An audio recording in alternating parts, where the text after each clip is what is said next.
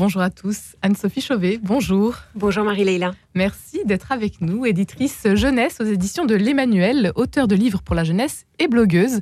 Vous partagez votre passion pour la littérature et vos meilleures lectures, notamment à destination des plus jeunes, sur votre blog mabibliothèqueidéale.fr, une bibliothèque qui voit le jour il y a dix ans, tout juste. Oui, exactement. Vendredi, je fêterai les dix ans du blog, donc euh, c'est une euh, c'est drôle d'être invité aujourd'hui pour parler de livres. J'ai réalisé ça il y a quelques semaines. Ça fait déjà dix ans que cette aventure du blog a commencé.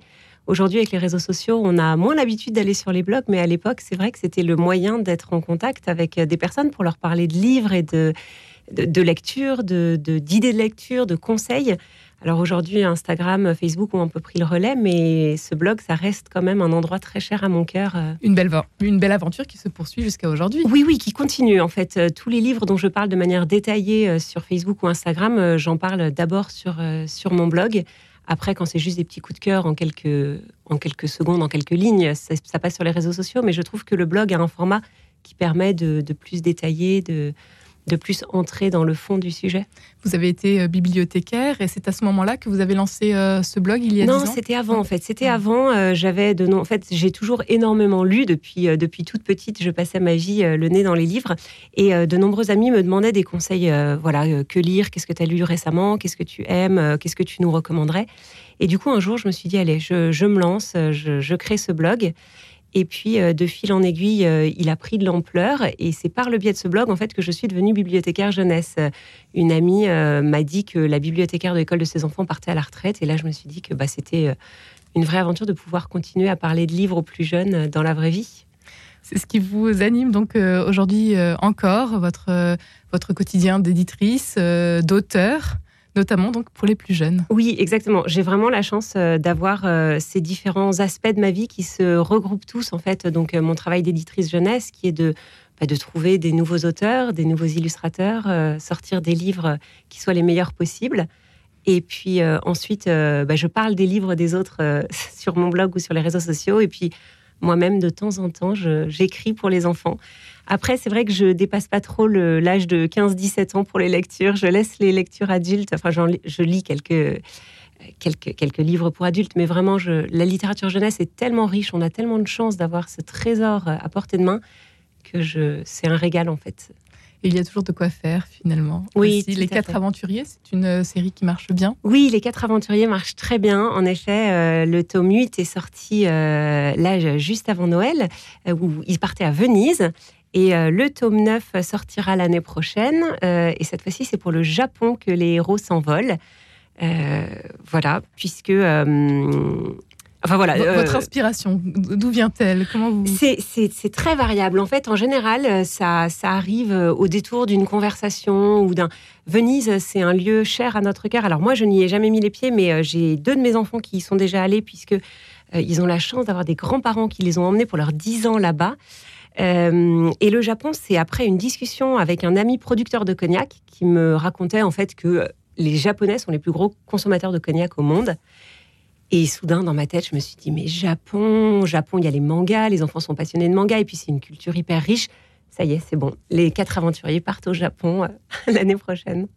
À découvrir donc très prochainement, Anne-Sophie Chauvet, parmi vos dernières publications, Mon carnet de gratitude ou encore Dieu, premier servi, carnet de vie spirituelle, publié aux éditions de l'Emmanuel. Quelle est la particularité peut-être? On va commencer avec euh, Mon carnet de gratitude.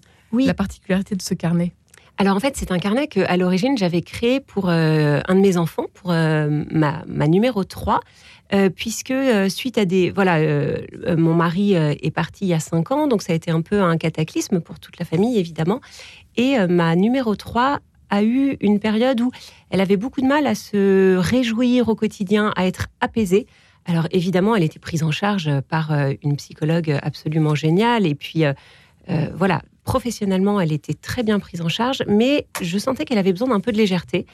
Et je me suis dit, j'avais moi-même, euh, enfin pour moi personnellement, lu euh, le livre du père Pascalide sur la gratitude et ça m'avait énormément aidé de me dire, voilà, pour aller mieux, pour reconstruire ma vie, je vais m'appuyer sur les tout petits moments de bonheur qui m'arrivent au quotidien. Je vais pas viser grand, je vais pas euh, chercher à monter l'Himalaya tout de suite, j'en suis pas capable, mais je vais me focaliser sur ces tout petits instants. Et du coup, pour ma fille, j'ai bah, mis ça en application aussi. Et un jour, en, réunion d'équipe, on discutait de projets qui pouvaient voir le jour. Et puis, j'ai partagé cette expérience et l'équipe a cru à ce projet et s'est dit que ça pouvait être une bonne chose qu'on partage ce carnet de gratitude plus largement. Donc en fait, ça aide les enfants le matin à se réjouir par anticipation, se dire que la journée va être belle. On prend la décision de se réjouir par avance. Il y a ensuite un petit temps de prière avec un verset tiré de, la Bible. Et puis le soir, on, fait le point sur la journée qui s'est écoulée. Il y a des petits smileys pour aider à savoir euh, comment s'est passée la journée. Et ensuite, on peut lister les moments de joie de la journée. Et enfin, il y avait quelque chose que je trouvais très important, c'était de réussir à éprouver une fierté ajustée. Donc ce soir, pourquoi est-ce que je peux être fière de moi? Euh, pas parce que euh, j'ai fait un sublime brushing ou parce que euh, j'ai été la meilleure, mais peut-être sur un petit point d'amélioration qui était difficile. Parce que comme ça, quand on, au quotidien, quand on vit des choses difficiles ou même, même dans un quotidien banal, ça peut être difficile parfois de se rendre compte qu'on a de la valeur. Et il y a une, un verset qui me, qui me parle énormément qui est tu, as du prix à mes yeux et je t'aime. Et en fait, savoir reconnaître ce prix qu'on a, euh, c'est quelque chose que je trouve important et, c'est compliqué d'apprendre ça aux enfants. Un livre, donc un carnet de gratitude pour euh, réapprendre à voir les petites joies du quotidien pour les grands, pour les petits comme les grands. Oui, il y a beaucoup d'adultes en fait mmh. qui l'utilisent finalement et c'est de là qu'a germé justement l'idée de ce carnet suivant, euh, Dieu premier servi, qui est un carnet de vie spirituelle. Alors pour adultes cette fois-ci, euh, puisqu'en fait le carnet de gratitude à l'origine était vraiment conçu pour les enfants. Donc euh, le graphisme à l'intérieur est très enfantin. et euh, très coloré, voilà. Donc il y a une version avec des fleurs très girly, une version avec des montgolfières un peu plus neutres, mais vraiment très jeunesse. Et puis on s'est rendu compte qu'il y avait énormément d'adultes qui l'achetaient pour eux, et on s'est dit que peut-être il fallait leur offrir un outil qui leur permette à la fois d'exercer la gratitude au quotidien et puis comme ce sont des adultes, euh, d'aller un peu plus loin en fait dans leur vie spirituelle. Euh, donc j'ai eu la, grande chance de, collaborer sur ce projet avec Jean-Luc Mouns, euh, avec qui j'ai discuté longuement, puisque lui tient un carnet de vie spirituelle depuis des années. Et donc il m'a fait part des rubriques qui, à ses yeux, étaient importantes.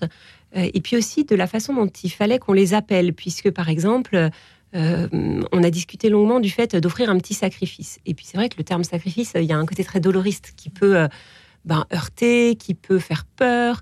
Donc euh, on s'est dit que c'était pas forcément le bon terme. Donc on a retourné les, choses dans tous les sens. Et puis finalement on s'est dit qu'en fait c'était c'était une, une, résolution. Voilà, quelle était la résolution du jour que j'offrais au Seigneur. Donc ça c'est le matin. Voilà, c'est le matin. Alors il y a une résolution un peu plus euh, peut-être euh, un peu sur le long terme. Donc ça, c'est ce qui s'appelle la résolution. Et puis il y a l'offrande du jour. Donc ça, c'est le petit sacrifice justement. Euh, donc jour après jour, une chose après l'autre, on, offre une difficulté ou quelque chose qui s'est passé dans la journée. En fait, on, le remet à Dieu. Vous aussi, vous tenez un carnet de gratitude, Anne-Sophie Chauvet? Alors du coup, moi, c'est un peu plus compliqué parce que j'ai tellement de carnets chez moi qu'en fait, je les tiens de manière un peu trop fouillie mais même pour moi, en fait, je m'en veux. Donc, du coup, j'ai commencé là, Dieu premier servi, euh, justement en me disant que ça m'éviterait de noter tout ça dans 30 000, 30 000 cahiers différents. Et en fait, c'est l'avantage de l'avoir euh, aussi euh, créé de manière. Enfin, voilà, j'ai fait le graphisme de ce carnet. Et du coup, je me suis dit que Enfin, ça m'a aidé à savoir voilà quel, espace j'avais de quel espace j'avais besoin pour la prière, de quel espace j'avais besoin pour des notes, etc. Donc c'est vrai que c'est un outil qui me ressemble beaucoup et que j'ai plaisir à, utiliser.